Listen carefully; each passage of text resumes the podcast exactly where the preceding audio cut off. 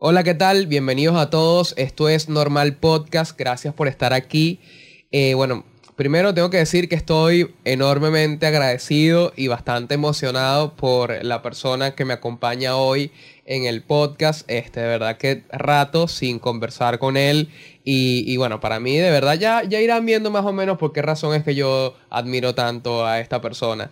Eh, la persona que tengo aquí al lado, un honor para mí, como ya dije. Y bueno, nada. Eh, ¿Cómo, lo describo? O sea, cronista, docente, escritor, poeta, eh, un hombre que ha hecho tantas cosas en su vida que yo de verdad todavía estoy impresionado. Por favor, quiero que, que, reciban al maestro Tito Guerra. Un aplauso, por favor, vale. Oye, muchas gracias, muchas gracias, Ricardo. ¿Verdad que me contenta, de verdad, porque conversar con gente joven hay una generación de relevo. Yo he venido haciendo un trabajo de 50 años. Yo soy docente, docente y tuve la suerte también de cubrir alfabetización primaria, secundaria y universitaria. Entonces, yo digo, bueno, ¿dónde está la gente que vienen detrás de mí y de todos los que hacemos esta difusión de lo que es cultura, de los aspectos de la cultura y de educación, que es parte fundamental? Y veo, me contenta cuando veo gente joven con este ánimo y con esta situación que estamos viviendo ahora de este tecnicismo. Oye, yo estoy preguntando una cantidad de cosas que nunca lo había visto. es verdad, es verdad. Eh, yo veía unos micrófonos así cuadrados, los cuadrados que pesaban como un kilo, dos kilos, y un técnico allá que manejaba la aguja por ponerla sobre el disco que no se fuera a correr. Bueno, y ahora todo para el modernismo. Hay que adaptarse al Sí, totalmente. Yo me, impresionó porque cuando usted llegó dijo, ajá, pero ¿cómo es esto? O sea, no hace falta cámaras adicionales a esto y tal. Yo, no, no, simplemente con esta cámara, esto es una para usted, una para mí, y esto sale en internet y se queda para siempre. Y usted fue como, qué cambio cuando yo hacía radio, ¿no? Me imagino, porque el contraste debe ser importante. Las primeras cámaras que yo vi en Coro las vimos en el Instituto de Tecnología Alonso Gamero Ahí se montó el primer estudio de grabaciones para televisión en, la, en el estado Falcón. Y nosotros haciendo las prácticas docentes, allí nos, y nos pusieron a trabajar también. Pues. Entonces, llegar aquí y ver, no veo tantos aparatos, y bueno, ¿y qué, qué, es lo que vamos a hacer? Exacto, ¿dónde está la grabación aquí? ¿Dónde está la grabación? ¿Están grabando? ¿Están seguros que están grabando? Sí, sí. y le pregunto algo, ¿usted eh, eh, empezó como tal, digamos que en el medio artístico con la radio? O sea, en, el o, fue como empezando, escribió, o cómo, cómo tuvo como ese acercamiento también con, el tema de los medios. siempre me gustó. O sea, desde siempre, tuvo como... yo tuve la suerte de vivir al frente de un señor muy recordado en coro, uno de los locutores más recordados en coro, Gonzalo Márquez Llanes, de los fundadores de Radio Coro. Y estoy hablando, cuando hablo de Radio Coro, una emisora que tiene más de 70 años. Tenía, y creo que ahora está, está en, en el aire en este momento. Y entonces eso me llamaba la atención y me llamaba más la atención era por el béisbol, el deporte. Y a veces que yo soy instructor en deporte, soy maestro normalista, pero también soy graduado en educación física en la primera promoción de, docentes del Instituto de Mejoramiento Profesional del Magisterio. Ya son cuántos años en, estas en estas lides. Voy a cumplir 80 el 11 de agosto, entonces tengo ya 60 años en estas líderes, pero siempre me escribió. 60 años en el medio, o sea, haciendo cosas para, para los medios. Y haciendo cosas para los medios. Entonces, tengo mucho tiempo hasta que me dediqué a escribir, a escribir crónicas de la ciudad. Primero hacía las crónicas por la radio, un programa en una emisora llamada Onda de los Meranos. Hacíamos los domingos, me daban cinco minutos nada más. Después yo contraté y hacía una media hora. Y después me quedé en una emisora, la Radio Guadalupana, y hacía los domingos de 12 a 1 con una audiencia que todavía la gente de la calle me, me recuerda muchas cosas. Era una hora hablando coro, su gente y sus cosas. Qué locura. O sea, a mí, a mí me impresiona mucho. Primero, este, yo creo que también quizás es importante meter un poco en contexto a la persona que nos esté viendo por primera vez o que este programa, ¿sabes?, haya caído de casualidad aquí por un trabajo de investigación, no sé, cualquier cosa. Vamos a meterle un poco de contexto el maestro Tito Guerra, bueno. El docente. El docente. a, maestro no se llega. ¿Ah, sí? Maestro Jesucristo, nada más. Bueno, es importante eso, ¿no? Importante eso. Se llega docente. docente con mucha experiencia. Ok. Docente. Docente con mucha experiencia, Tito Guerra. Este, bueno, usted básicamente es como el cronista de la ciudad eh, eh, en, el aspecto que se ha encargado de, casi que toda su vida a, a retratar lo que ha existido en la coreanidad, específicamente obviamente en esta ciudad, porque usted es de acá, como, como la vivencia diaria. O sea, se ha ido como a escrudiñar un poquito cómo vive la gente que, que quizás es no, no, no hace como, por ejemplo, un trabajo artístico de que es famoso, por ejemplo, que es como lo que la mayoría de las personas reseñaran, que, ¿sabes? Como la farándula o algo así. Usted sea como las personas que tienen un trabajo normal, quizás la persona que limpia botas en una, ¿sabes? En una plaza, o la persona que, que vende carne en una carnicería. Usted, usted se ha enfocado como en conocer ese aspecto. ¿Por, por, por qué ha, ha venido, o, o- sea, como, como dándose a la tarea de, de conocer ese lado quizás corriente de las personas? ¿De dónde viene eso? Mira, eh, primero te aclaro, ¿no? Los municipios tienen algo, un ciudadano que se llama cronista oficial de la ciudad. Ok, cronista oficial del municipio. Ese, ese cargo es de por vida. De por vida. Y es remunerado. ok. Ajá. Y yo me hago llamar cronista oficioso. Porque lo agarré como la crónica como un oficio para mí. Y ese, lo cuento lo que es la convivencia que yo he tenido. Porque sucede que yo a edad de 8 años, 10 años andaba trabajando en la calle. O sea, me levanté trabajando Claro. y voy conociendo mucha gente. Por eso puedo hablar en- de algunas familias, de algunas casas con, con mucha seguridad de lo que estoy diciendo, lo que se hacía en el coro de los años 50. Entonces, eso me, yo repartía empanadas, repartía repa que hacía mi abuela, la ropa que lavaba mi mamá, todo eso lo llevaba a las calles, centri- a las casas del centro de coro. Y aquello me daba la, la curiosidad. Y aquello lo voy acumulando, acumulando hasta que un día me puse a escribir, pues. Por eso mi colección se llama Coro, su gente y sus cosas. Primero coro y la gente. Y la gente es el que le da el calor humano a la ciudad. Es así. El calor humano a la ciudad lo da la gente. Por eso cuando yo paso por la calle Bolívar o por la calle Comercio, desde la Plaza Falcón, la Bolívar, desde la Plaza Falcón hasta San Antonio, y veo la, cantidad de, ca- la cantidad de casas en derrumbe, me da dolor, me da sentimiento, y no son mías. Claro. Pero es que tengo 70 och- años viéndola. 70 años viéndola. Y yo, ah, conocí- no, de, de las interioridades no la conocía. Pero sí conocía el zaguán o la entrada. Ya las conocía la casa. Entonces, hoy veo con preocupación cómo mi ciudad se está derrumbando. Yo digo mi ciudad porque es parte de, de- de mi quehacer diario. Claro. Y sí, así sí. como yo, no, yo tampoco darme golpe de pecho, así que yo soy el único que quiero a coro. No, no. Se me ocurrió una oportunidad de escribir coro quiere gente que la quiera. Yo no soy filósofo, pero se me ocurrió esa frase. Y la gente la está repitiendo. Bueno, que hay que demostrarle entonces que el Señor que lo dijo te estaba incitando, motivando para que, porque este Señor lo dice, coro quiere gente que la quiera. Pero que es una ciudad vivible. Es una ciudad que todavía nos conocemos todos. Aquí todos nos conocimos. Tú me dijiste apellido Maite, yo te dije, tú no eres falconiano. Tú es que ya has nacido aquí, pero tu apellido es oriental. Sí, totalmente. De Cumanacoa. Ah, entonces eh, es parte de, Sí. no de averiguar. Bueno, eso se llama averiguar, pero técnicamente se llama investigación de campo. Suena mejor. Totalmente. Pero ¿quién me va, ¿a quién le voy a decir en la cara? Tito, ¿qué estás haciendo aquí? Investigación de campo. No, tú lo que estás averiguando.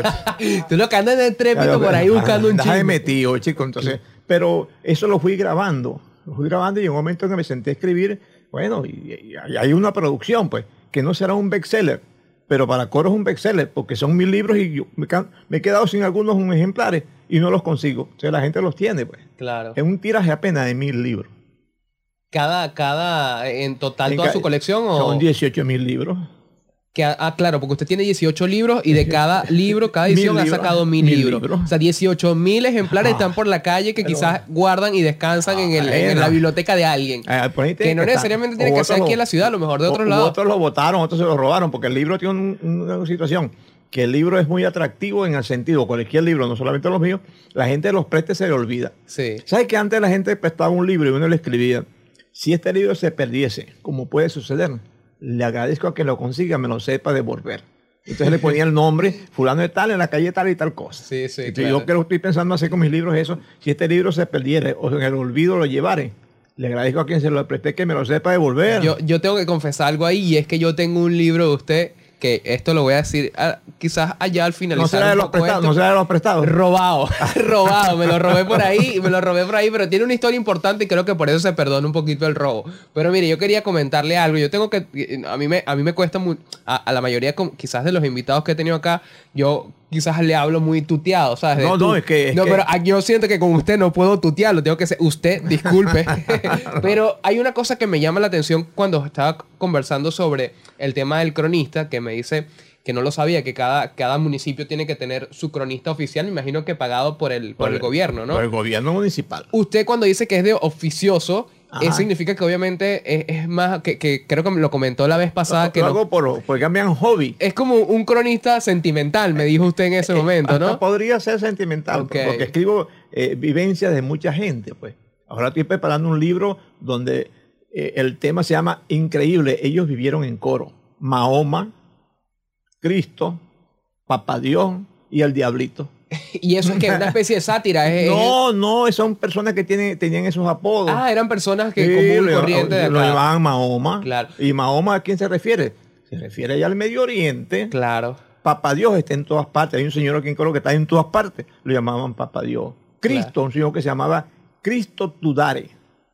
Todo, el mundo decía Cristo.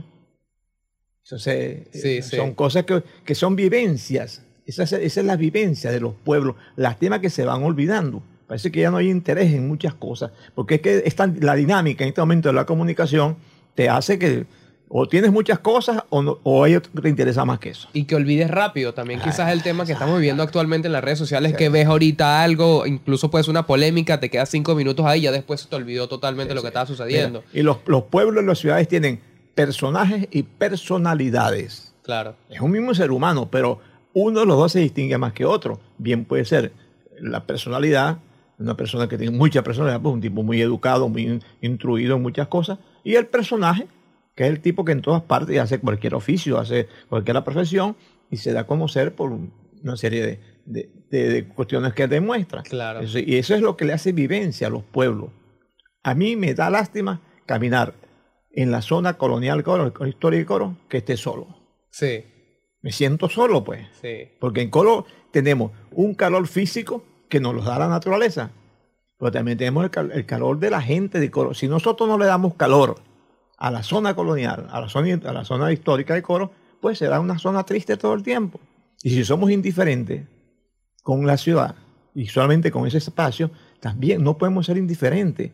Los maracuchos quieren su ciudad, Maracaibo, Sí. ¿Y por qué los coreanos no podemos querer a Coro? Es no es para que lo esté diciendo. Yo no, que el único que cree que, que Coro es él. No, yo te estoy incitando, invitando a decir que Coro vale la pena quererlo. Porque en Coro todavía la expansión que tenemos de la ciudad no es la misma de hace 50 años, pero nos seguimos conociendo. Y, yo y mucha gente te puede dar razón de las cosas positivas de la gente y de lo que es la ciudad. Y si nosotros no tenemos atención por nuestra ciudad, si nosotros no la queremos, no podemos esperar que vengan otra gente de fuera que no tienen ninguna raíz con nosotros. Nosotros somos tan característicos que hasta los apellidos son, son nuestros. Hasta los apellidos son nuestros. Unos son venidos de España, otros están las Antillas, nos llegó gente de Holanda, de Trinidad, pero nosotros tenemos nuestros apellidos acá, que son topónimos indígenas, Guarecuco, Guariato, Yarí, Yaraure, son topónimos Que indígenas. estaban de acá incluso antes de la eran colonización. las palabras de los indios, los aborígenes. Qué locura. Y, que el- se mantienen hoy en día vigentes. y lo mismo sucede con los apellidos en Oriente. Tiene el apellido Guanipa. Aquí en Coro hay muchos Guanipa, todo Falcón. Pero tú te consigues en Anzuategui la mesa de Guanipa. O vinieron de allá o de aquí se fueron para allá. Claro. Porque también entraban mucho, y tengo entendido que entraban muchos, obviamente en esa época donde había un comercio importante entre las Antillas, ¿sabes? Las islas holandesas que entraban para acá, tenían un buen comercio con, con- con esta zona, y quizás muchos se quedaron. el- entra el tema también de que está el cementerio judío aquí, que es el único en el país, si no me equivoco. Y uno de los Este, pocos de Sudamérica. Exacto, entonces como que hubo una presencia importante por donde entró mucha cultura desde aquí de Coro y que quizás luego. hubo una, una, una mezcla no solamente a nivel de, de etnias y razas, sino también a nivel cultural, me imagino. No, ¿no? Y a la sociedad también, la sociedad coreana allí. Eso tú hablas del movimiento del Teatro de Armonía. Coro fue una de las primeras ciudades en Venezuela que igual que Barquisimeto, Maracaibo, Caracas, tuvo un teatro de la categoría del Teatro de Armonía cuando las películas eran en blanco y negro y unas películas mudas también. Pero Coro tuvo un teatro llamado Teatro Armonía. Entonces, Coro tiene historia. Y un hombre que nos hizo hincapié, nos motivó a nosotros, fue Monseñor Francisco José Iturriza Guillén. Hoy gozamos ahí de un museo diocesano que está entre los museos diocesanos de Sudamérica. Es una obra de Monseñor, pero mucho coreano que le apoyó y mucho falconiano. Porque nosotros decimos coreano nacido. A nosotros se nos conoce en cualquier parte. Tú eres coreano. Y se le no, yo soy de Churuguara. Yo soy de Cabure, yo soy de San Luis, pero a nosotros se conoce como región curiana, porque fue coro esta ciudad. Y Curiana. parte- Curiana. ¿Por qué con U? Ah, Curiana. bueno, por- expresión, expresión indígena. Ah, ok, ok. Después viene la palabra coro, que ¿a dónde viene la palabra coro? Que significa mucho viento, que significa tal cosa. Bueno, pero coro, raíz de Venezuela, lo dio Ramón J. Velázquez en los 450 años de coro. Y yo, y de aquí partieron los hombres. Yo, yo tengo un proyecto por ahí, la pared de los apellidos. Tengo 500 apellidos registrados. Qué la locura. pared de los apellidos. Lo- ¿Cómo hace para acordarse de toda esa cantidad de apellidos? Porque hay una cosa que me llama mucho la atención de usted, es que, que es característica en su personalidad del día a día, me he podido dar cuenta, que es que usted conoce a alguien y automáticamente le pregunta, ¿cómo te llamas tú? Ajá, ¿cuál es tu apellido? Y le dice, le saca la etimología del apellido, ah, el tuyo entró por tal, tal, tal, tal, tal. O sea, ¿cómo hace para acordarse de tantas de tantos apellidos, porque de verdad que es una habilidad que yo, de verdad que, que, que- es digna de admirar, ¿no? Yo a veces ni me acuerdo que almorcé Bueno, el mismo día y usted cómo cuando- se acuerda de tantos apellidos. Cuando los, los profesores en la universidad van haciendo investigación de campo. Ajá, esa es la palabra, investigación de campo. Pero yo no digo investigación de campo, yo digo averiguadera de la vida ajena. Exacto. Pero en el buen sentido de averiguar las cosas positivas de ese apellido, de esa gente. Pues, porque hay buenos y malos también. Entonces, ¿qué Total. hago yo de hincapié? Bueno, dar a conocer que los apellidos nuestros que se han extendido por toda Venezuela, Chirino, Colina, Ramones, Dirino, esos apellidos tú los escuchas en cualquier parte. Y si eres acucioso también, le vas, te vas a acercar. Decir, tú eres coreano. No te va a decir, tú eres falconiano. Le vas a decir, tú eres coreano. Sí, sí, sí. Yo soy de Cabure.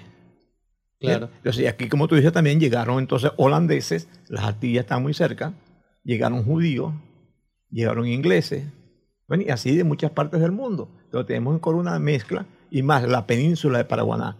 Todos llegaban por la península de Paraguaná. Pueblo Nuevo, Adícora, esa era la parte más septentrional que tiene Venezuela hacia el Caribe.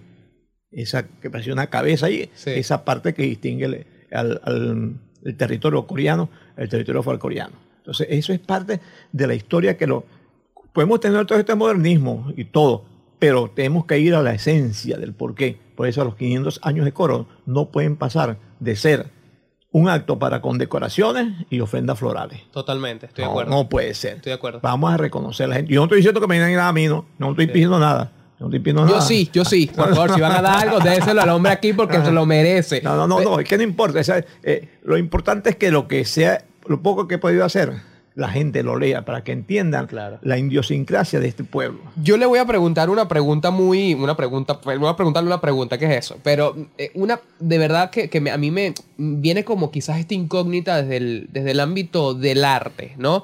Yo lo considero usted un artista. Yo, quizás a lo mejor usted no se considera así, no sé, pe- pero yo lo considero usted un No, yo artista lo, que en soy, general. yo lo que soy un negro pretencioso.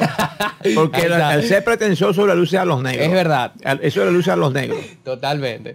Pero, pero, pero yo, mi pregunta viene a, a, quizás desde el ámbito del arte, quizás las personas buscan es, ok, en el caso que, supongo yo, ¿no? Que tú escribes y tú quieres que tus escritos se, se lean, ¿sabes? Por el tiempo, a través de la historia, que perdure. ¿Cu- ¿Cuál es la razón quizás de, de enfocarse tanto en coro, existiendo también la posibilidad de que se pueda ir, por ejemplo, a otras ciudades, ¿sabes? Punto fijo, o recorrer el país? ¿Qué, qué- qué quizás lo dijo usted como que es que mi trabajo es en coro? O sea, co- Sí. ¿cómo, cómo, Eh, cómo usted como abordó eso y aceptó? Es que, es que mi trabajo es aquí. Es que las vivencias las tengo en coro. Para ir a hablar de la vela, tendría que irme a vivir a la vela y comenzar a indagar, a investigar, preguntar, mientras que en coro tengo muchas vivencias y me consigo todavía con gente que me pueden orientar, me pueden, y yo los, yo los miento. Pero fíjate que hay que tener cuidado con la palabra miento, ¿no? Porque hay unas mentadas que le dan a uno que no le gusta que se las miente nadie. Claro, claro. Mientras claro. cuando te mientan en positivo, y te mientan en positivo, tú te sientas halagado, te sientes reconocido de que estás aportando algo. Yo lo que he escrito es lo que he escuchado de mucha gente. Siempre me ven en velorios, bueno, que la situación que estamos viviendo ahorita no se puede ir a los velorios y a los entierros y todo eso, pero ahí me han visto a mí y saludando a la gente. Y como no hay cosa más agradable que a la gente le saluden con su nombre y su apellido. Es verdad. De hecho, está demostrado Ah, hasta científicamente que, que es una forma de persuasión, ¿no? eh, sí, no, y, y- y es recíproco. Tú ya te sientes de confianza. Ese señor me conoce, ¿por qué me conoce? ¿Por qué me dice así? Uno lo saluda con un cariño. A mí me dicen Tito Guerra. Me da lo mismo que me digan Tito Guerra que me digan profesor. Porque es, es mi manera de ser. pues. Claro. Mi manera de ser. A pesar de lo que te digo, ¿no? todo negro es pretencioso. Y si no es pretencioso, no es negro. Y si lo llaman... Pretende ser ¿cómo- negro. ¿Cómo se siente, eh, que- cómo se sentiría si lo llaman, eh, pale negro pretencioso? Y que tenéis razón. está bien, está bien. ¿Qué más le voy a decir? ¿Sabes que hay una cosa que yo, yo estuve leyendo eh, algunas, algunas, algunas entrevistas, algunas cosas que hizo usted como para refrescar un poco y tener como buenas ideas y saber más o menos qué, qué tema iba a tocar y que quería preguntarle hace muchísimo tiempo, ¿no? Que, que es como el hecho de que vi, no sé si es verdad, que usted comenzó a hacer radio con una persona, de un, programa de deporte, con una persona llamada Otto Bueno. Sí, sí. ¿Es correcto eso? Sí, sí, sí, sí. que, y que de hecho el eh, que de hecho y, y Otto Bueno ya tiene hasta el nombre sabes de, del polideportivo eh, eh, ¿sabes? El polideportivo donde de, de la, de la gente acá donde hace deporte y todo sí, eso sí, hay un... ¿Qué, un- qué- qué se siente el hecho de de, eh, de tener esa experiencia de vivir y de haber trabajado con personas que ya han- que, que ya en cierta forma están construyendo la historia de una ciudad. O sea, eh, en cierta forma, en cierta- yo se lo pregunto desde el aspecto de, de que ya, no sé si usted lo ve así, pero yo sí lo veo de esta forma, que es como que ya usted históricamente ya representa un aspecto muy importante para esta zona, ¿no? O sea, yo creo que de usted se habla en la historia, ¿verdad? Por mucho tiempo, por todo el trabajo que ha hecho. Entonces digo, ¿cómo era en, en ese momento cuando ustedes estaban trabajando? ¿Se imaginaban que iba a pasar eso en algún momento? No, que no. quizás iban a tener ese nivel de... No, no, no. No, no Eso, sé si... A mí más bien me comprometía que cada vez que iba a un programa y la gente por la calle me hacía una observación. Entonces, eh, aquello me permitía entonces seguir investigando, seguir preguntando, lo que se llama investigación de campo, lo que te la aclaré anteriormente. Y ese era un programa, cuando eso no teníamos el certificado de locución, ni, ni Otto, que en paz descanse, fue quien me sustituyó a mí en el IND, cuando yo fui director de, de- de Deporte del Estado. Y yo no teníamos ninguna experiencia en cuestiones radiales, pero sí, a mí siempre me gustaba un micrófono porque en, la escuela donde estudié, en las prácticas docentes le decían, usted hay un acto cultural y usted y ustedes te van a animar. Eso lo hacía una profesora de castellano y literatura, la profesora Ela Josefina Petit. Entonces, ahí me gustaba un poco la locución, pero más que todo la transmisión del béisbol, porque Mm. era lo que, lo que más se escuchaba en Venezuela, pues las emisoras, las televisoras todavía no habían comenzado a, a difundir el béisbol y de los Estados Unidos menos. Aquí la, la, la grande competencia eran los campeonatos nacionales AA de los años 52, 53, 54 y luego los campeonatos juveniles. Entonces, a mí me gustaba eso y me gustaba el área de deporte. Es más, yo me, yo me fui a estudiar a deporte. Me gradué de maestro normalista, pero después me fui a estudiar para el área de deporte. Y allí pues comencé a realizar y a guardar muchos recuerdos. Aunque uno no sabe que los está guardando, pero al pensarlo y analizarlo, ya lo tienes en la mente. Esa es la computadora humana más grande que hay, es lo más grande que hay. Porque quien inventó la, la computadora no es que se le ocurrió un día, es que eso es producto de, de un seguimiento. Sí. Entonces, a mí eso me fue gustando y guardando fotografías y conversando con la gente. Y siempre me gustó conversar con la gente adulta que están en el ámbito deportivo. Entonces, eso me dio una gran experiencia. Más llego a dos o tres cargos, director de deporte del Estado, director de deporte de la universidad, y tuve una, una relación muy, muy cercana a, la- a los deportistas. Además, practiqué deporte. No fui una estrella, pero sí, fui corredor de maratón, eh, jugador de, de softball. Todavía recuerdo que el- me consigo punto por la calle. Si yo te batía tres honrones, y si yo te ponché una vez, vale más un ponche. ¿Cómo, entonces. cómo le dio chance de hacer tantas cosas? O sea, porque yo, yo, yo de verdad que estoy impresionado es de la cantidad de cosas que ha hecho a lo largo de su vida y que en, en muchos aspectos ha estado. Es docente, profesor de deporte, locutor. Le, pero sí le digo a la gente que el deporte es salud. Yo, yo llevo 80 años. El 11 del mes que viene cumplo 80 años. A pesar de que hace 5 o 6 años tuve problemas de, de un cáncer, pero ya estoy superado. Y bueno, y con ganas de seguir viendo. Yo aspiro a Dios, al gran arquitecto del universo, que me deje ver los 500 años de coro. Sería increíble, ¿no? Eh, y a los 500 años de coro. Pero no que me lleven, que yo vaya en mi, Claro. con, con mi propia voluntad. De verdad que bastante impresionado por, por, por quizás esa, esa, yo digo como esa persistencia en, en- en- querer como seguir trabajando por una, que yo lo veo así, quizás yo, a lo mejor obviamente, eh, eh, estudiando obviamente mi opinión desde, desde totalmente mi punto de vista, pero yo lo veo como usted un, trabajo, un trabajador como incansable por dar algo a la ciudad, o sea, como por dar el ejemplo de cierta forma. De hecho, por ejemplo, yo la, la vez que lo conocí o, o que supe de, de usted era a través de un programa que tenía en, en- en- en- Televisora la televisora Falcón, exacto, que era como Falcón su gente y sus cosas. que es el, el- el mismo concepto que usted tiene, que ha traído a través de radio, que ha traído a, tra- a través de los libros, lo, te- lo, lo llevó también a formato de televisión y entonces como que entrevistaba a personas. O sea, básicamente esto que estamos haciendo nosotros, pero usted lo hacía eh, a nivel de, No, de televisora, y, y- ¿no? y muy natural. Pues, es decir, un guion, no. Yo sabía con quién iba a conversar y de qué íbamos a conversar. Claro. Entonces, eh, conocer la gente permite a uno eh, ser más, más rápido en una entrevista o una- un conversatorio que estar preguntando en otras partes. Ya uno conoce a la persona y de ahí lo va llevando hasta lo que uno quiere saber. La historia me la está contando él. Me queda a mí solamente adornarla en la forma como lo voy a preguntar y cómo lo voy a enfocar. Claro. O sea, eso, eso me permitió. O sea, la mayoría eran sus, sus colegas. No, eran amigos, amigos de la ciudad, gente. Ah. Y muchos me llamaban y, y quedó mucha gente por hacerle programa. Eso, eso me, me conllevó a mí que se tuvo muy- mucha audiencia. Y, Claro. y otro que hacíamos eran motivos. Pero antes de ir a la televisión hicimos en Radio Guadalupana un programa que se llamaba Las Cosas del Vecindario. Los domingos de 12 a 1 y hablábamos de un tema específico de la ciudad o de un barrio específico. Entonces eso dio- daba audiencia. Daba Y, mucha audiencia. y, por ejemplo, el, hecho que quizás fuera tan, tan regional o tan de sector el contenido que se hacía, porque eran como vivencias de, de- de la zona, de, de la vecindad, no se prestaba a quizás un chisme malintencionado, ¿sabes? Como No. que, por ejemplo, hablabas con, la con alguien y le preguntaba, ¿y la mujer tuya qué pasó? Y que te metieron... ca-?" No, no se prestaba en ese momento para que la gente no, pidiera no, eso. No, no, no, no, era un, podría decirte un chance, una chance de ser un broma, pero siempre respetando a la gente. Ok. Siempre respetando a la gente, ¿verdad? Hasta en los apodos, a pesar de que hay personas que la conocen más por el apodo que por el nombre de pila. Y yo tengo aquí un- una, una planilla, un, un- un- que es producto del trabajo que se llama Ajá. la memoria gráfica de la ciudad, que es otro trabajo que está en la calle, y tengo un personaje de la ciudad. Ya hoy no- nadie los conoce, todos han muerto, pero son personajes de la ciudad. Y la gente los sigue recordando. José la burra para nosotros, la- a mi edad, a mi edad, y unos 20 años más atrás todavía hay gente que recuerda- recuerdan de José la burra. José Joder, la burra, ¿quién fue? un personaje que andaba en coro de arriba y abajo, lo creó una familia del centro de coro, después se, se fue por el aguardiente, la cuestión, pero siempre estaba en el centro de la ciudad.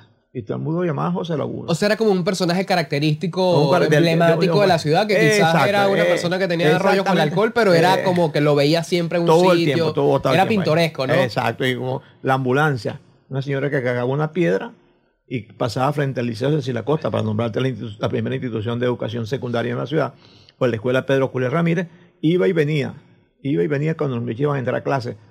Y tenían que hacerle como el aullido de la, de la ambulancia. ¡Ah! Entonces comenzaba con una piedra a tratar de lanzarla y no la lanzaba. Pero ese era su... Andaba arriba y abajo, pues. Claro. Entonces, Radio Pantano, un señor que imitaba a, a una, a la primera emisora que tuvo coro, que fue Radio Coro. Entonces se llamaba Radio Pantano. Tenemos un barrio en Coro que se llama Radio Pantano. Se llama El Pantano, Pantano. sí. Que después lo dividieron en Pantano Arriba, Pantano Centro y Pantano Abajo, pero para, para el coreano, coreano es el Pantano. claro. Ese señor imitaba y decía, Radio Pantano es la emisora que trabaja sin luz.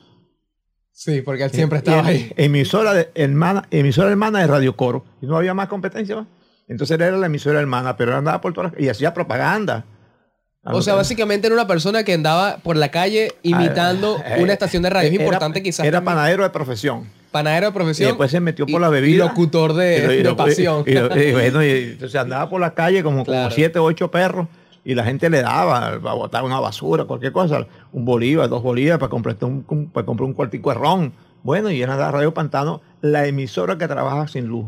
Emisora hermana de Radio Coro. El mismo decir, ¿quién le iba a decir que no? Sí, totalmente. Y quizás también el hecho de que eh, fuese tan popular con ese, con esa dinámica de, de imitar la radio era porque la radio no. en ese momento era como el, Mira. el medio de comunicación más No, grande, y ¿no? pasaba noticias. Así también pasaba Sí, noticias. hacía noticias Era un genio. El diario del aire, si el diario del aire. Entonces comenzaba a hablar mal del gobierno.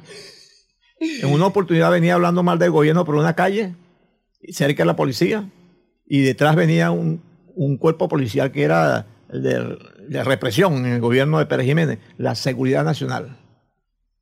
Entonces él siguió caminando, hablándole mal al, al gobierno, y cuando llegó a la esquina le dijeron uno, mira radio, lo que viene atrás, volteó, él sabía, volteó y era la patrulla.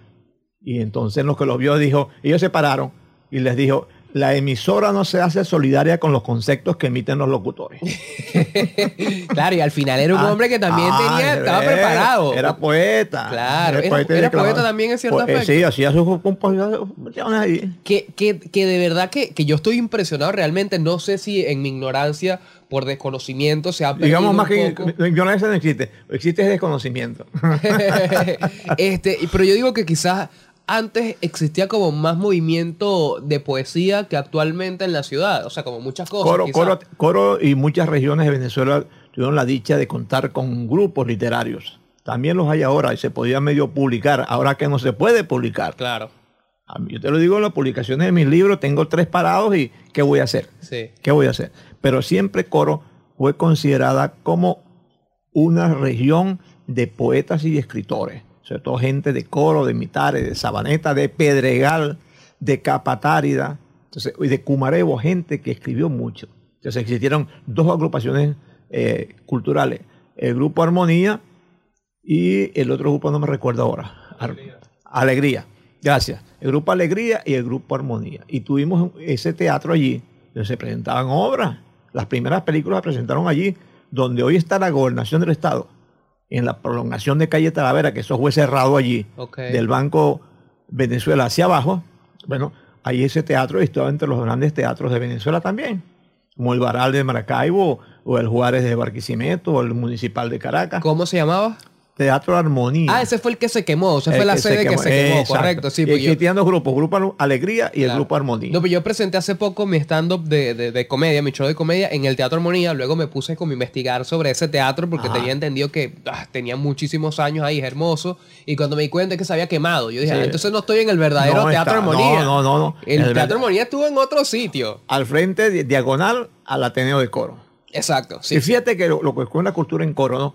Que dos centros de reclusión en Coro, la cárcel pública, que está en la calle en la calle Colón entre Garcés y calle La, La Paz, calle La Paz, y la policía de Coro, que está al frente de la Plaza Bolívar por la calle Palmasola y la calle La Paz. Eran centros de, de reclusión y se convirtieron en el tiempo la policía el Ateneo de Coro. Qué locura. Unas pocas de, una de las pocas instituciones en Venezuela que tiene un todo un terreno con auditorio y todo para la actividad cultural. Porque es coro, pero aquí en coro entró la cultura, no, podemos, no podemos negarlo, como no, pues Caracas se hizo grande y todo, pero ¿por dónde entraron primeramente? Claro. Ramón J. Velázquez dijo coro raíz de Venezuela. Entonces imagínate tú, también allí la cárcel pública, después se convierte en el conservatorio, José Mayolino Conte, un espacio bellísimo, bello, bello ese espacio. Lo que estuvieron presos ahí no van a decir que era bello, si hay algunos vivos, pero eso tú entras allí y sientes otro ambiente del movimiento cultural que existe en Coro y cuando llega y se crea la Orquesta Sinfónica, el movimiento de la Orquesta Sinfónica, era uno de los primeros estados que se incorporó. Y hoy tenemos falconianos, no solamente coreanos, tenemos falconianos en diferentes partes del mundo, formando parte de orquesta y hasta dirigiendo orquesta. Yo creo que eso usted lo dice hoy en día y eso suena como la utopía de las sociedades, que una cárcel se termine convirtiendo en un centro de poesía y de arte. O sea, eso es una cosa que actualmente sí, que pase ahorita cultura. en esto que estamos viviendo es una locura y que haya pasado en esta ciudad, yo creo que lo hace Pero mucho es- más locura. Pero ¿no? por eso se dice que Coro es raíz de Venezuela. sí, sí, Eso- total. Por eso decimos, Coro es raíz de Venezuela. Lo mismo a Ra- Ramón J. Velázquez. Por eso cuando te hablé de la pared de los apellidos, yo tengo 500 apellidos que entraron por Falcón. Claro. Ajá. Pero yo voy a escribir una frase que no va a competir con el Ramón, el Ramón J. Velázquez. La de él dice, repito, Coro raíz de Venezuela. La mía dice, de aquí partieron los hombres que fueron fundando pueblos y sembrando apellidos. Me gusta más la de usted. Lo siento, lo siento, hermano, pero me gusta más la de Tito Guerra, no porque esté aquí. No, no, no, es que, es que hay un mensaje también. Claro. Porque te consigues coreanos en todas partes. Porque no solamente, bueno, decimos coro, pero es que a nosotros se nos, conoció, se nos conoció primero como región curiana. El paraguanero es coreano. Claro. Ahí está, ahí está. El paraguanero es coreano y la por allá pelea, está- la pelea, porque No, sabe o que hay una pelea. ¿Qué opina usted pero- de la pelea entre Coro y Punto Fijo? Yo creo pero que ya es momento de que ya vamos- se pero- solucione eso. Pero vamos ¿no? a ver qué ganancias ha dado. Es- Vamos a sumar qué ganancias ha dado. por favor. A mí me dijo, me dijo una vez un, un paraguanero. Me encanta cómo se está poniendo esto. a un- una vez me dijo un paraguanero, Coro lo único que tiene es la salida para Punto Fijo. Yo le dije, no, Coro tiene agua. y no le gustó. Le dije, no, es Rescata. que el agua va de aquí. Y el, agua, cual. y el agua es vida. Por Si eso los tubos que van para allá. Nosotros queramos que, queremos que siga viviendo, porque eso es parte de nuestro territorio, lo que nos da la identidad a Venezuela y a, Y a Coro es, es- es ese, ese istmo que está ahí, el istmo y esa cabeza que se forma de- geográficamente allí. Eso es Venezuela. Sí, total. No, pueden ser unos, no podemos hacer unos más que otros. No, esta es región falconiana, región curiana. Porque así como los aborígenes nuestros estaban aquí en Coro, también estaban en, en el Cerro de Santana. Toda esa zona de, Sí. de Santana, toda la zona paraguana era habitada por los aborígenes nuestros. Y fue la primera parte donde se tocó tierra firme por, por los expedicionarios. ¿Entiendes? O los invasores, como decía la gente, Sí. algunos radicales, los invasores. Bueno, ya- así como llegaron los españoles, primero han llegado los ingleses, los portugueses o los alemanes. Sí, que, que ya yo quizás no entiendo el hecho de que, de- exacto, quizás eh, pu- puedo, puedo entender que en un momento existió una cierta división ahí porque Ah. a lo mejor había un desarrollo más que en otra ciudad, pero ya, Era- ya era a este así. nivel yo creo que ya es momento No, de no, no, aceptar no, que todos vale. somos no, lo no. mismo. ¿Qué vamos a hacer? Sí. Vamos a hacer, seguir adelante Sí, y, y a realzar nuestra ciudad.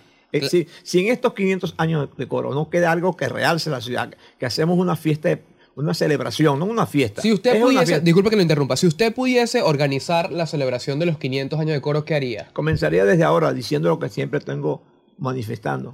Coro quiere gente que la quiera. Barre el frente de tu casa. Ok. Yo tengo caduquera. El que pasa por allá piensa que yo estoy caduco. Y algo, todo el que pasa le digo buenos días. Y el que se devuelve le digo, es que yo estoy, yo tengo la mala costumbre de decir buenos días. Claro. O buenas tardes. Yo me levanto a las cinco y media a barrer y ya pasa la gente a trabajar. Ahora camina más la gente. Entonces, ¿cómo es posible que tú en una ciudad que es patrimonio cultural de la humanidad, tú no des ni buenos días? No es Impensable. posible que tú construyas en tu casa y dejes a los escombros ahí que te lo vayan a botar. ¿Cómo es posible que tú al frente de tu casa no pongas ni una matica, una, una pequeña planta? ¿Cómo es posible que si vas a la plaza le digas a los niños que no vayan a estropear las los plantas y los árboles? Entonces, es una forma sencilla de querer a coro. Una forma sencilla, no estás gastando nada. Vas manejando y tiras una concha de cambur a la calle. Te vas comiendo un helado y lo tiras para la calle. Te paras y te estacionas donde te dé la gana. Te comes los semáforos. Te comes el flechado. Yo en, en Independencia tengo un problema. Enfrente de mi casa han habido como cuatro o seis choques y se han metido para allá. Porque la gente ahora las- de la segunda, tercera etapa que entra para allá, se vienen de frente y una calle que es doble- una sola vía le han hecho doble vía. Hasta que no se den ahí un golpe, que te digo que se den un taparazo, que, que ahí se sucedan heridos, para que entonces la gente va a agarrar experiencia. No, no hay por qué esperar, porque no respetas. Claro, y sabes, y sabes quizás también que es lo chimbo y lo doble moral de, de todo este discurso también en el sentido de, de las personas que, que no cumplen con ese tipo de cosas. Es que esas mismas personas que quizás viven en esta ciudad y hacen ese tipo de desastre son las mismas que a lo que van a Miami respetan Ah, no, todas no, las imagínate. leyes o, no, y, No, conducen como es, con el cinturón de seguridad. Y aquí, No, no, no solamente es Miami, en Europa también. ah, bueno, también Tú total. Cumple, tú cumples, si no cumples, estás. Pero en Estados Unidos, los cuentos que echan la gente que pasaste un semáforo y te comiste en la Multado. te están esperando. Exacto, multado. Quizás por eso, Ah. quizás a lo mejor había, hubiese que, que implementar eso aquí, pues multar a la gente entonces allá, soy, se tan allá soy ciudadano y aquí no soy ciudadano, aquí soy salvaje. No Eso puede ser, la correcto. cultura es una sola. Correcto. Entonces, pudiésemos decir que empezaría promoviendo para los 500 años de coro, limpia el frente de tu casa. Sí, Eso, que no cuesta mucho. ¿Usted dice que con eso estamos listos? No, no estamos listos. Ah, ok. ¿Qué faltaría? Estamos dando el paso. Claro, no, y que yo muy quiero mi ese paso. y que voy a seguir adelante. Y que voy a seguir adelante. Visito una plaza, cuido. Claro. Visito un parque, cuido. ¿Entiendes? Hay un sitio donde vertir o echar la- el desperdicio. Bueno, voy y lo echo hasta allá. Pues no, que el gobierno barre. El gobierno no va a estar barriendo todos los días, ¿vale? Cuando hay otras ocupaciones. Claro. Y hay cosas, cosas sencillas que tú lo puedes hacer. Y lo peor es que hay gente que, que, que ensucia y dice y justifica. No, es para, que la gente que limpia tenga trabajo. Y es No, como, no, no, no, ¿qué es momentico. ¿Qué Es, es esto trabajo. No, no, no puede ser. No puede Sí. ser, ¿vale? No, pero, pero yo de verdad que, que- que lo entiendo. Yo creo que, que, bueno, que obviamente es un trabajo de mucha paciencia y con mucho tiempo y trabajar también co- con, con las nuevas generaciones, ¿no? Porque quizás a lo mejor ya las generaciones... En, en- en la escuela tenemos que hacer hincapié en ese sentido. sí, Si tú lo enseñas en las escuelas, eso se va a transmitir y va a sentir el niño y el, el párvulo, el ma- mayor, del por qué lo hace, pues. sí. Del por qué lo haces. La ciudad es de todo. A todos nos pertenece la ciudad. Sí, yo- tenemos que ser los primeros cuidadores. Tenemos que nosotros. No, yo no puedo esperar que venga alguien de otra parte de Venezuela a decirme a, a los coreanos lo que tenemos que hacer. Es cuando así. yo sé mis obligaciones y mis deberes con la ciudad. Yo, yo... Lo, lo recibo y todo, pero no venga a decirme lo que yo tengo que hacer. Claro. Es, es irresponsabilidad mía no hacerlo.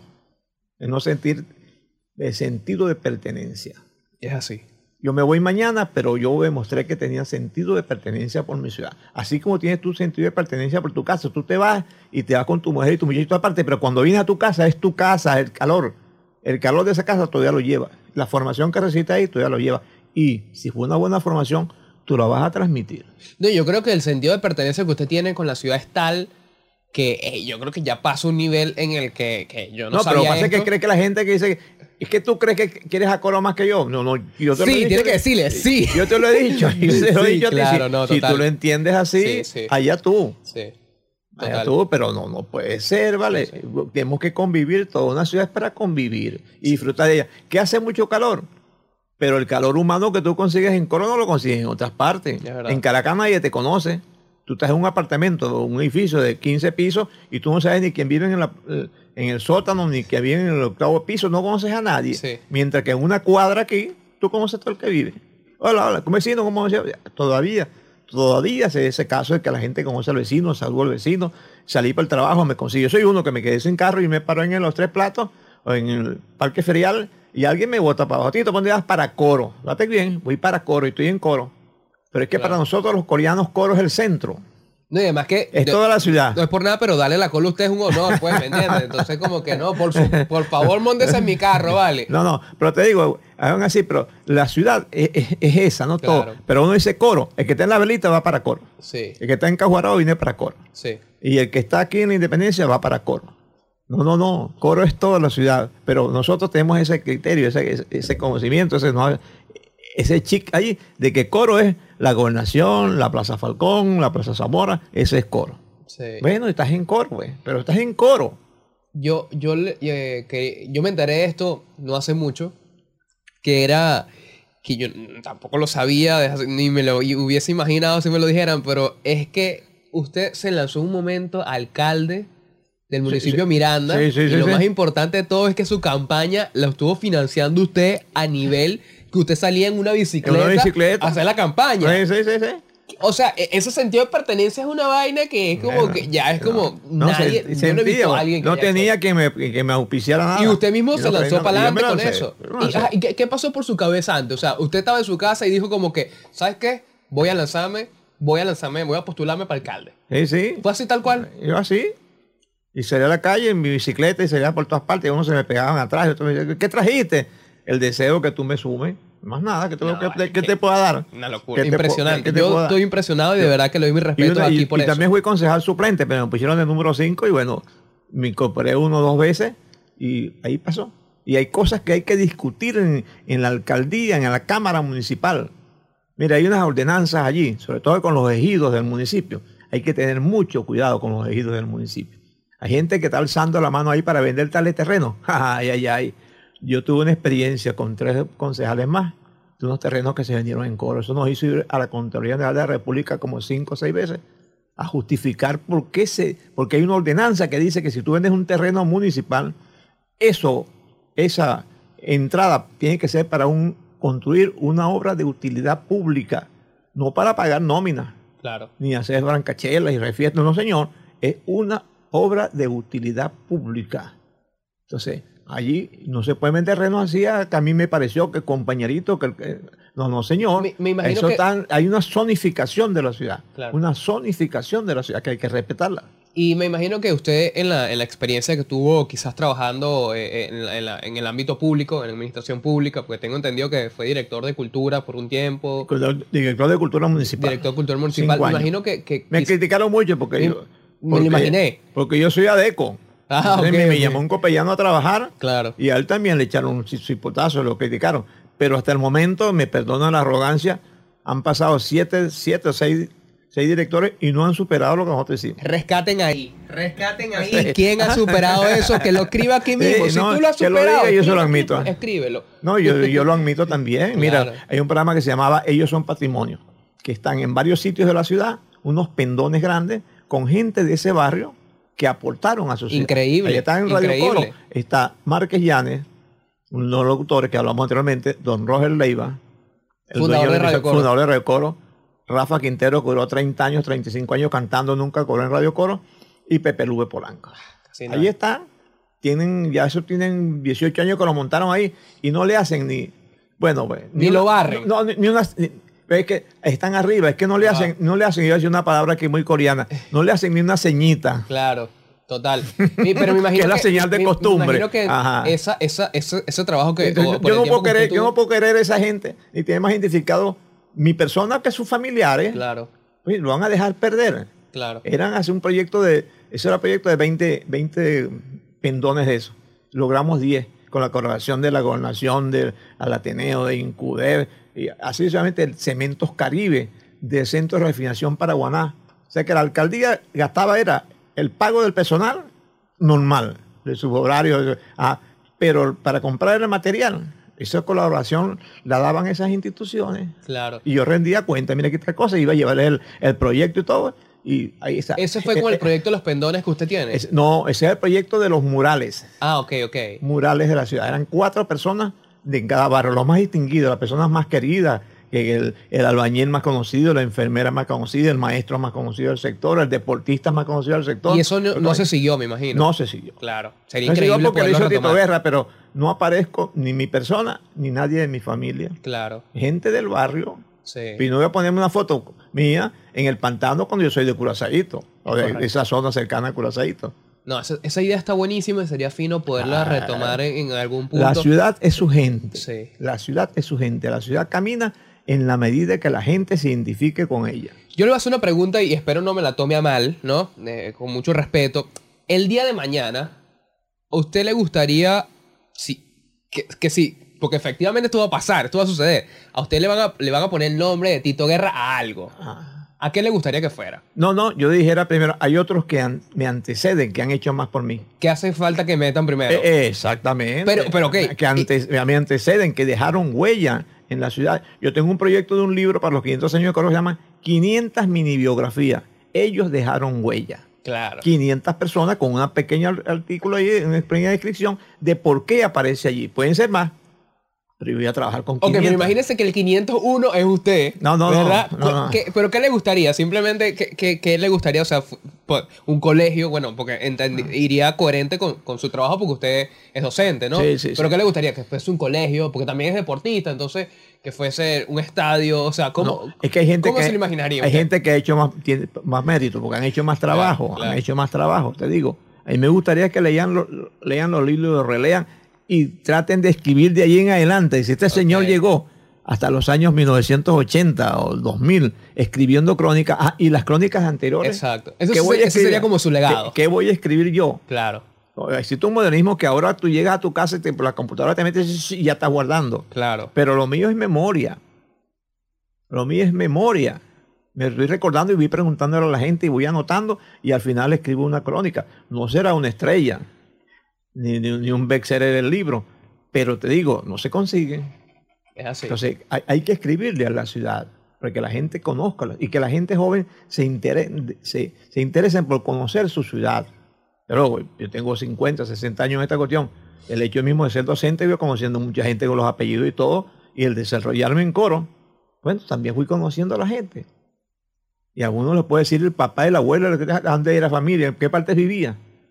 Pero la ciudad también ha crecido. Sí, sí. La ciudad ha crecido. Independencia no existía hace 50 años. Y usted tiene, incluso en este proyecto que me mostró ahorita, que tiene los pendones, más, incluso creo que podemos, pues será que podemos mostrar uno, ¿verdad? Yo creo que sí lo podemos mostrar. Tiene, tiene unos pendones que ha estado, eh, que bueno, que es uno de sus tantos proyectos que va poniendo como estratégicamente en lugares conocidos de, de la ciudad donde se muestran, como usted dice, las familias, mira, esta- este lugar no existía aquí antes, ahora existe y esto fue fundado por este, por este y por este. O sea, ¿cómo empezó? Yo creo, yo creo que, ¿será que podemos guindar uno aquí? Yo creo que podemos guindar uno aquí, ¿verdad? Sí, bueno, vamos a guindarlo, vamos a guindarlo vamos a porque igual la gente vea, ¿no? Sí, sí. Pero, pero le pregunto, Se, llama ¿dónde la, empezó es, que, es que se llama la ciudad de su gente. Ah, ok. Los que están, los que estuvieron ayer, que no podemos olvidarlo porque algo, algo bueno hicieron. Totalmente, Entonces, y, viene- la generación nueva. Yo- ahí hay un- uno que se llama Los que vinieron y se quedaron. ¿Qué- se qué- refiere a extranjeros. Ajá. Pero habían unos tan pichirres que ni podían darme eh, para, para ponerlo abajo el nombre y la- el, el go- el negocio que, estaban, que tenían ellos. ¿Entiendes? Eso tuve que pararlo. Claro. Porque en otras partes no se lo han hecho. Los que vinieron y se quedaron, te están reconociendo que tú te, qued- te quedaste aquí y tú eres parte de la ciudad. Por eso se quedaron aquí. Y su familia también y sus descendientes están aquí. Después hice otro del mismo, del mismo programa, Generación de Relevo, para colocar ahí los hijos de esas personas que tenían negocio y que después al fallecer ellos o retirarse, agarraron ellos el manejo del negocio, generación de relevo. Y tampoco Ah, iban ah, entonces, pendientes no, de vale, en su era- local. era, mira, era- eran- Aquí tenemos eh, eh, uno, bueno, vamos a ponerlo para que, bueno, para que la gente ahí lo vea. tenemos uno chico que, que representa mucho para la coreanidad y la falconianidad, que es la querencia de un hombre que no siendo eh, coreano, no, no habiendo nacido en estas tierras, Monseñor Francisco José Iturriza Guillén. Ese murió aquí en Coro, fue el, obispo de Coro. Y entonces, chico, yo en uno dice por ahí, un hombre na- nacido en, en Valencia, pero desarrollado en Falcón, en Coro, se hizo coreano, porque él es valenciano y bastante crítica que recibió de la, él, por la misma forma de trabajar. Bueno, se propuso que se fundara un banco en Coro. La gente decía que era el banco de Monseñor. No eran los comerciantes de Coro que él logró agruparlos y motivarlos para formar un grupo, Banco de Fomento Regional de Coro. Él fue uno de los fundadores. Uno de los fundadores y Increíble. promotores. Y ese banco llegó en su mejor momento a tener, a tener oficinas en Barquisimeto, en Maracaibo, en Puerto Cabello, en Valencia, en Caracas. Y un producto de un valenciano, entonces yo le digo, un coreano nacido en Valencia para distinguir la gente. Y a ese mismo le acompañamos algunas unas edificaciones eh, de la iglesia de Coro, la catedral en, va- en varios, varias tomas y una calle emblemática nuestra, la calle Ampíes, en el año de 1927. Esa fotografía a la Esa- izquierda. esta- esta- esta. disculpe, esta, estas fotos, ¿de dónde las saca? ¿Las tomó algunas al- a usted? Hay, había un libro que se, hay un libro que se llama La Guía General de Venezuela. ok. Y ahí aparecieron muchas fotografías. Entonces hicimos unas copias de eso. Esta primera foto que está aquí, donde están las las personas del Que es la calle Ampíes, la calle es la catedral. La catedral y a la Claro. izquierda lo que es hoy la gobernación del estado. Pero ahí estuvo la logia masónica Unión Fraternal número 17. Una logia estuvo aquí. Ahí estuvo la logia. Ajá. La logia masónica Unión Fraternal número 17 de la Oriente de Coro. Wow. Y allá una casa comercial que llama la gente la conoce ahora como la, la- la casa Curiel. Claro. Las calles eran de tierra. Las calles eran de tierra.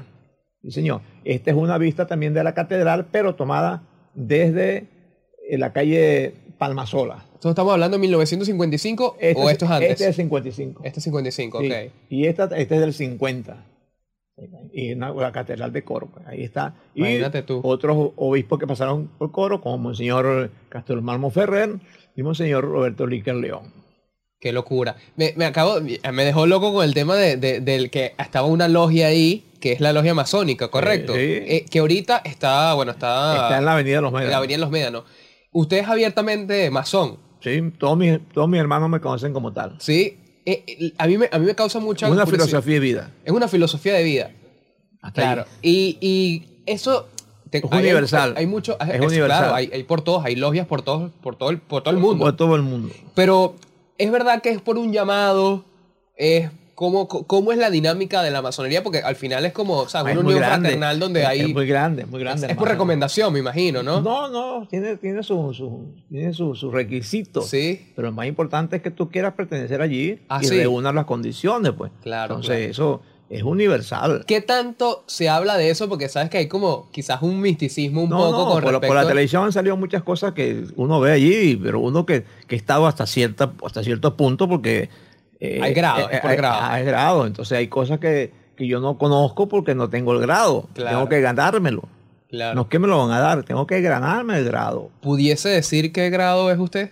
Sí, yo soy maestro, Ah, ok, ok. maestro masón. Ok, ok. Pero el, gra- el grado más alto que allí, en la, en, la, en la orden nuestra, es el grado 33. Que es 33. Por eso correcto. cuando tú alguien te va acá y te va a decir, te voy a decir algo en grado 33, no, tú no sabes lo que es el 33. Totalmente. Y, si y- el 1 no se dice, ¿cómo te voy a decir el 33? Totalmente. No, y, y, y, y por qué quizás hay como tanto, tanto, como un tema de, tan- me imagino que el hecho de ser una logia, ¿no? Que lo hace como de, de mucho secreto. Es que no solamente se queda logia porque sean de los masones, también hay logia religiosa, se llama logia porque es sitio de reunión de seres humanos. Ok. Una logia. Hay, hay logias en el mundo de mujeres, Sí. pero sé que en Venezuela no existen pocas, pero sí existen logias de mujeres.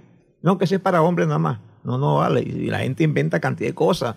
Hay muchos enemigos que, que- que empiezan a lucubrar cosas que no son así. He leído conspiraciones a través del- de, la masonería, por ejemplo, a- a- que, que Simón Bolívar fue masón. Todos los, todos los generales, la gente grande, los que dieron eh, la reunión del 19 de abril, eh, todo eso eran masones. Andrés Bello, un gran masón, hasta donde llegó Claro. en Chile, se le reconoce a Andrés Bello como un gran literato y un hombre de la educación, y así muchos de ellos, pues. Claro. Bolívar, No, y mu- muchos que, que han cambiado quizás el histo- la, la historia del mundo han sido masones. la hist- historia del mundo está ligada mucho a la masonería. En los Estados Unidos, yo creo que son muy pocos los presidentes que han llegado y no sean masones. Claro. Y, y- y quizás el hecho de que hayan cambiado tanto el mundo, eh, eh, opina que quizás viene de, un- de una filosofía de, de Oh, muy filantrópica. grande, muy grande. Como de, de buscar como la mejora del ser humano, como... Por porque- sobre todas las cosas. Porque al, al- al- al final yo veo que, claro, los masones abiertamente masones, tú dices, bueno, tienen un reconocimiento importante, la mayoría han sido Los presidentes grandes- en Venezuela. No, y los grandes músicos, los grandes compositores. Han sido masones también. Ah, Beethoven era masón. Strauss era un masón. O sea, que esos grandes músicos, compositores, grandes literatos eran masones. Sea, gente de una filosofía de vida, Claro, que no es fácil. sí, me No imagino. es fácil, no es fácil. Bueno, estamos Bueno. hablando de coro, pero bueno, Claro, tocaste total. el punto No, allí. no, y yo tengo ciertos conocimientos, ¿viste Sí, bien? sí, sí, sí. Tengo ciertos conocimientos. No, no, porque yo, yo soy una persona muy curiosa en general y, y ya me llamó la atención porque, claro, Bueno. es, es inevitable no verlo en, en redes sociales como hablan, no, mira, los masones, que son los que dominan el mundo. Yo digo, ajá, pero en cierta forma tú lo ves y dices, bueno, te llama la atención un poco. Y el hecho de pensar que hay una logia que estaba aquí hace mucho tiempo, dice, wow, esto Sí. ya viene de hace rato. No, no, vale, Claro. imagínate. Sí, no, totalmente, pero, pero es, es- es tal cual Los como grandes empresarios de los Estados Unidos son masones. Sí, sí. Y la, te digo, le expliqué, los- la mayoría de presidentes de Estados Unidos sí. masones. No, impresionado. Y de verdad que también el, to- todo el tema de, de- de los pendones con los, que, con los que ha trabajado, como cuántos pendones más o menos hay distribuidos por la ciudad. O sea, como cuántos ha logrado no, como imprimir. ahora alegro, ahora 20 tengo colocado como 8 o 10. Pero llegué un momento a tener 20.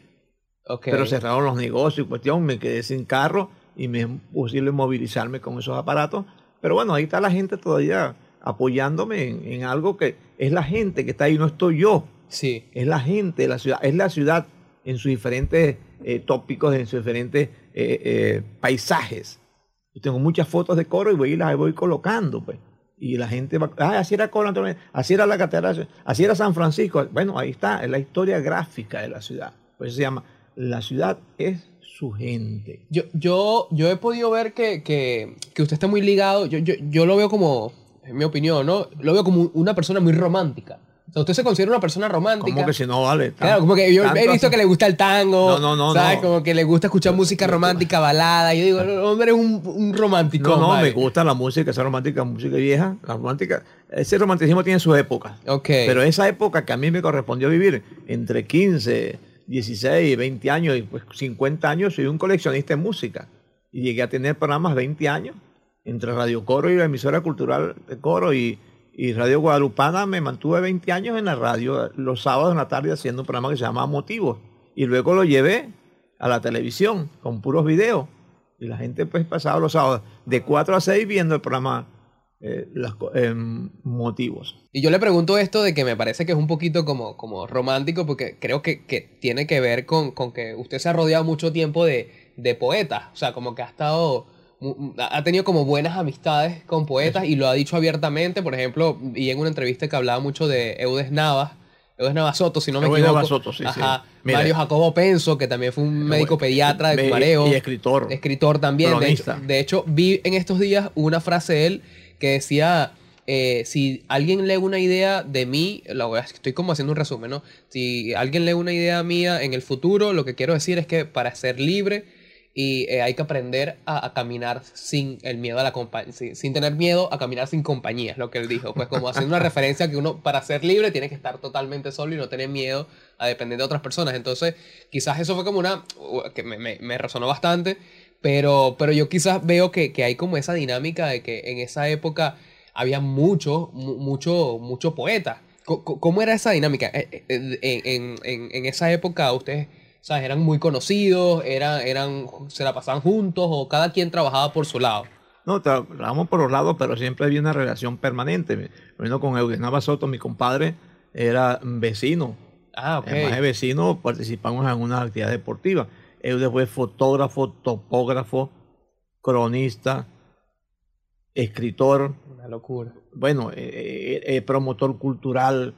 En Independencia, en la Independencia se hacía un festival del volantín, eso es creación de Eudes Nava Soto. Señor, eh, era productivo, fotógrafo. Sí. Y también trabajaba en un, fundador de una revista polémica que se mantuvo como, como 30 años en- en- aquí en Falcón. O sea, un hombre de, de- de- de- de la cultura en sí, pues, y se cu- provocaba, pues, eh, provocaba conversar con él. Y me orientó muchas cosas. Cuando el primer, escribí el primer libro, me dijo, compadre, dele que tiene más que decir. Y comencé a darle y, muchas cosas. Y, y la que es que la crónica es muy, a veces es hasta delicada, porque la gente, eh, hay unos que son muy celosos en las crónicas, ¿no? Sí. Pero uno se escribe la cosa conociendo a la gente, pues lo que lo va involucrando también en el quehacer de la ciudad, porque una crónica que se refiere a coro, su gente y sus cosas, vamos a hablar de las cosas positivas. Yo no voy a escribir cosas negativas y para eh, manchar a alguien, o no, no, no, no, vamos a escribir las cosas positivas que las suceden en todo el país y en, y en todos los pueblos. Hay los cronistas, y si el cronista no escribe eso, se van olvidando las...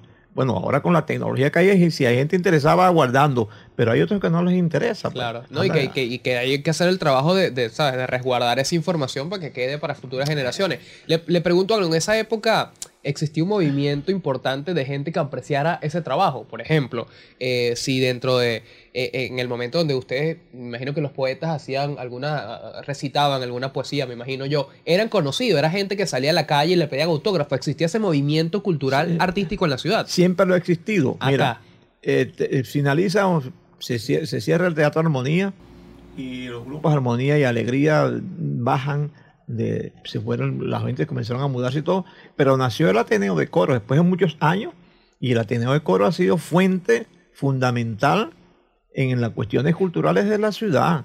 Solamente la- con la Coral Falcón, las primeras salas de exposición y las primeras salas de danza, ahí fue en el, en el Ateneo de Coro.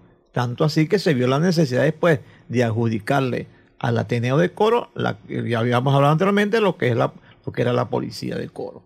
Lo que pasa es que muchas veces las posiciones políticas este, conllevan a, a alejarme de, de no dar apoyo.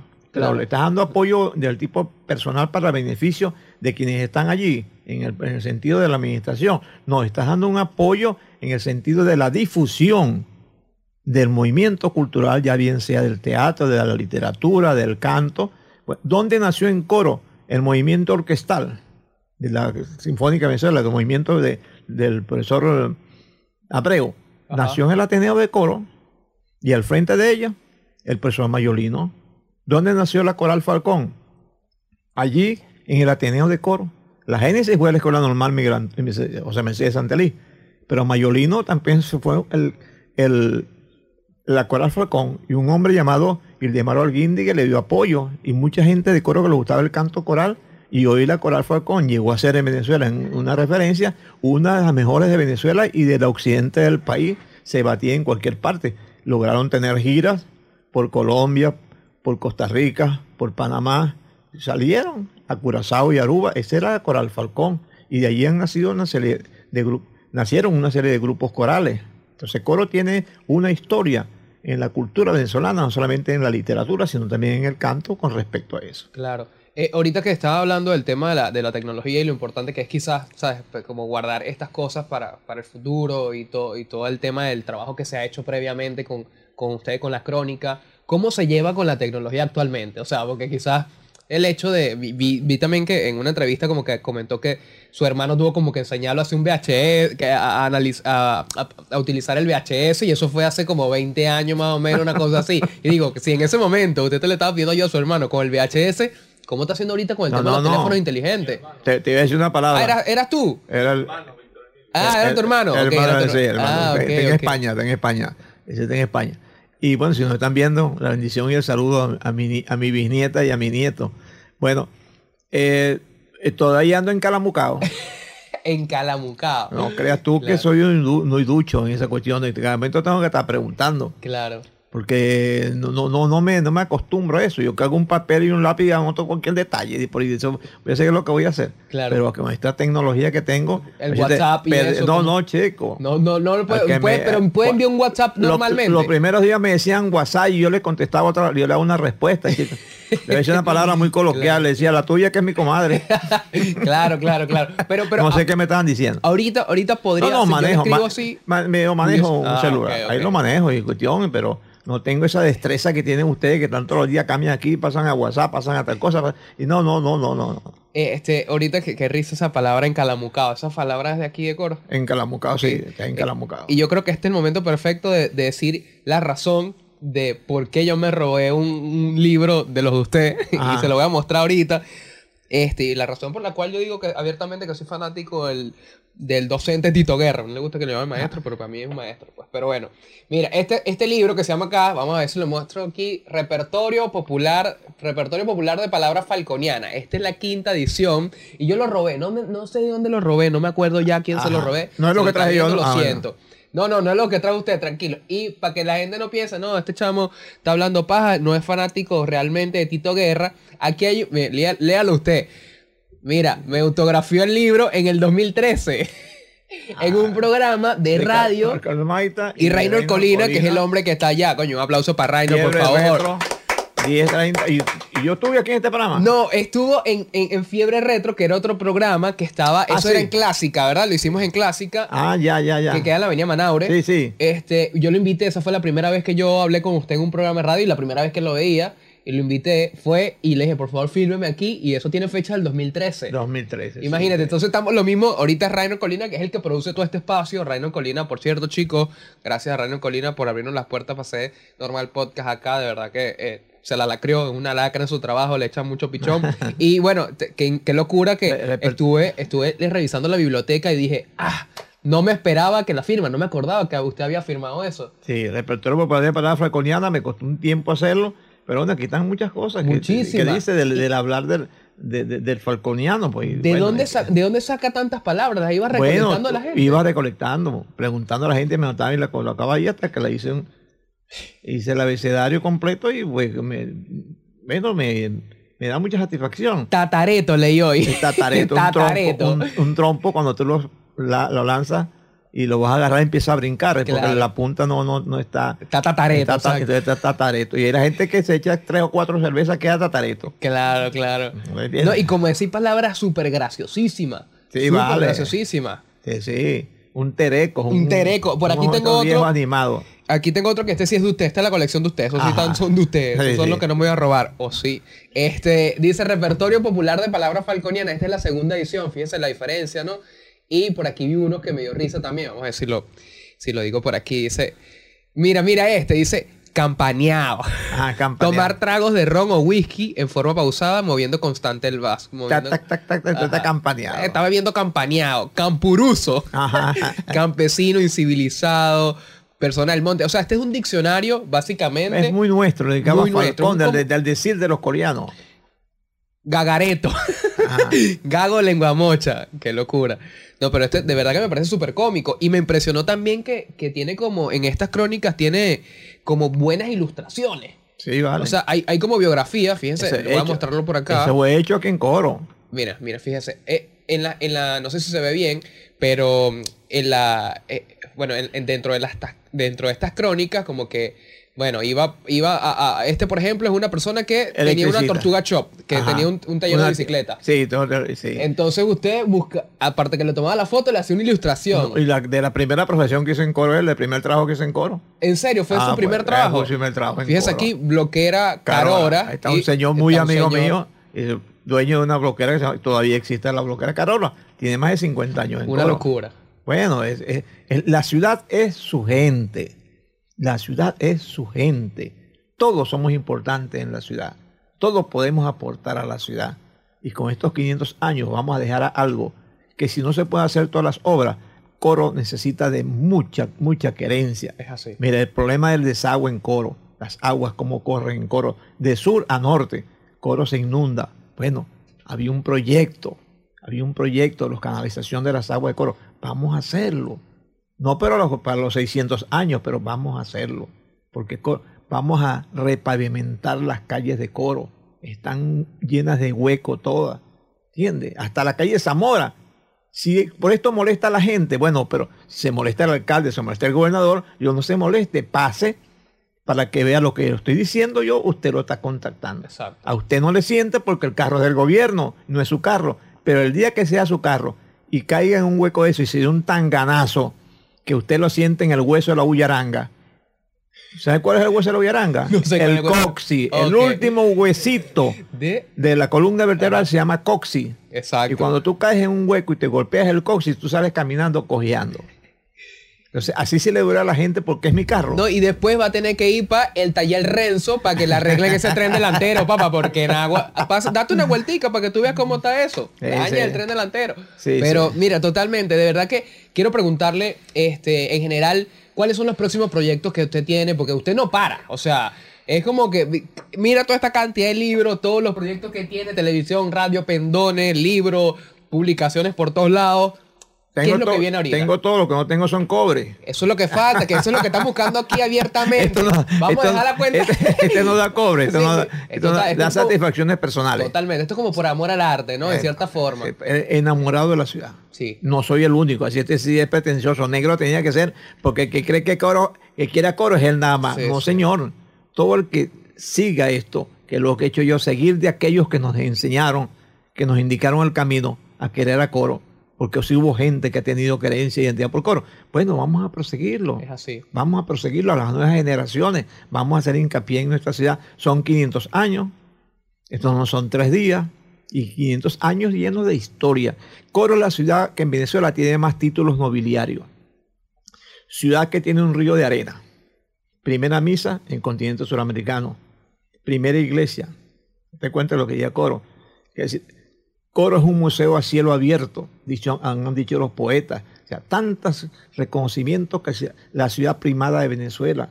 Entonces, vamos a, a darle a Coro lo que Coro se merece. No te estoy quitando ni dinero ni nada. Los organismos públicos que manejan la ciudad son los que tienen que abocarse a dejar algo en positivo para la ciudad. No comencemos mañana a hacer... eh, no, no.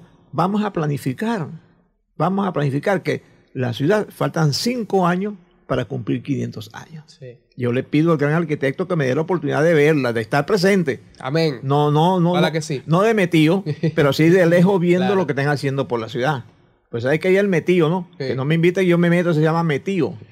Entonces, yo, no quiero, yo no quiero estar de metido. Y si no me invitan, no importa, yo voy a ir. Claro. ¿Entiendes? Pero que, que la gente sienta que está celebrando 500 años de una ciudad que está llena de historia. Coro está llena de historia. ¿Qué es lo que quiere, qué es lo que quiere Coro? Gente que la quiera. Es así, que esa es una Y- frase Y, y no me doy golpes de que pecho usted diciendo- dijo sí, y que va a quedar, estoy segurísimo, esto lo puedo decir con toda la seguridad del mundo, eso va a quedar para la eternidad.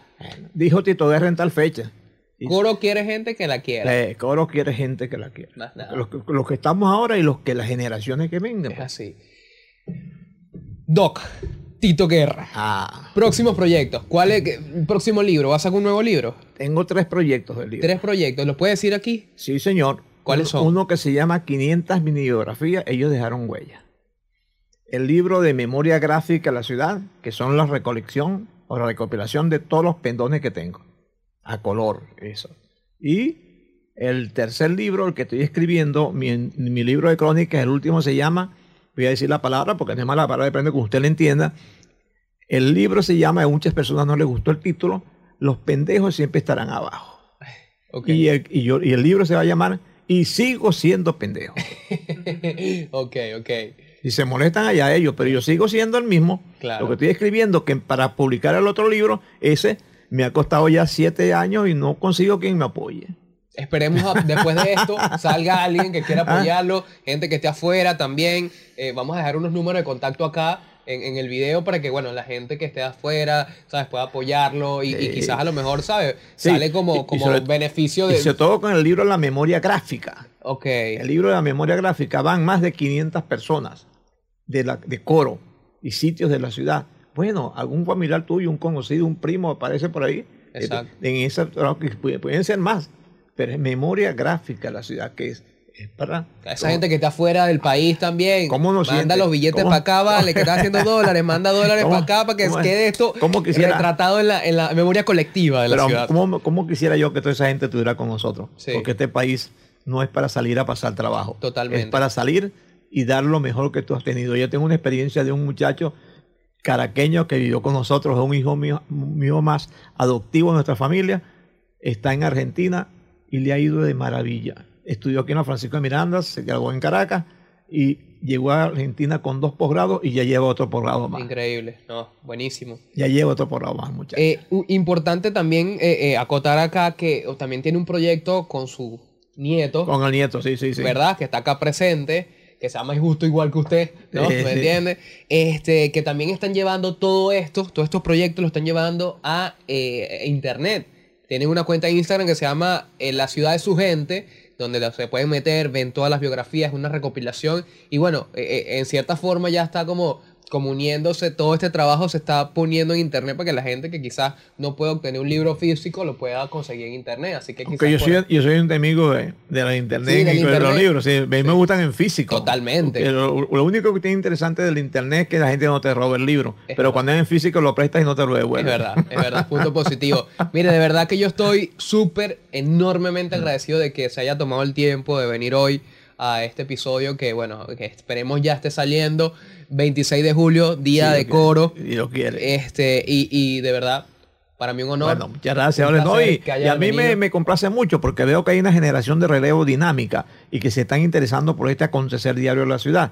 Y eso tiene que ser porque nosotros no somos eternos. Tienen que venir la gente que le guste esto y vamos a seguir difundiendo lo que es la ciudad. No el tipo personal, ¿no? Ya está hecho, ya saben quién es, pero porque este señor ha estado en esto y porque nosotros podamos seguir que ese camino de lo que ha escrito, lo que ha dicho, en un sentido de difundir coro raíz de Venezuela. Es así. Antes de despedirnos, este quiero recordarle a todos que bueno, que este episodio de Normal Podcast lo pueden escuchar eh, a través de las plataformas digitales como Apple Podcast, eh, Google Podcast, Spotify, está solamente en audio o a través de acá YouTube, eh, también audio y video. Gracias obviamente a Reino Colina de nuevo por abrirnos las puertas a este, a este proyecto y esperemos vengan muchos más episodios. De verdad que súper agradecido por todo lo que está sucediendo con este proyecto. Y antes de finalizar, antes de irnos, Tito Guerra, Ajá. pudiese decirnos algo, un mensaje para la juventud, para la gente, lo que usted quiera. O sea, yo creo que usted debe despedir este episodio donde usted diga la frase que quiera, el mensaje que quiera transmitir, es totalmente libre. Si quiere decir algo, Bueno, totalmente usted, esta plataforma que esto va a perdurar en el tiempo porque esto se va a colgar en internet. Bueno, muchas gracias. Y decir a los amigos, a los venezolanos y a la gente joven que está aquí con nosotros y la que está fuera de su tierra, que Venezuela quiere gente que la quiera.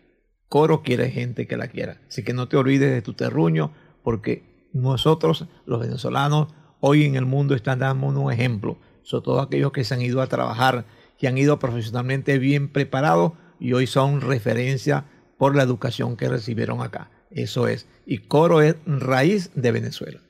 Muchísimas gracias por estar aquí, que Dios lo siga bendiciendo enormemente y, le permita seguir trabajando y sacando mucho más contenido que está sacando. Gracias. Esto fue todo chicos, gracias por estar y bueno, será entonces hasta un nuevo episodio. Chao.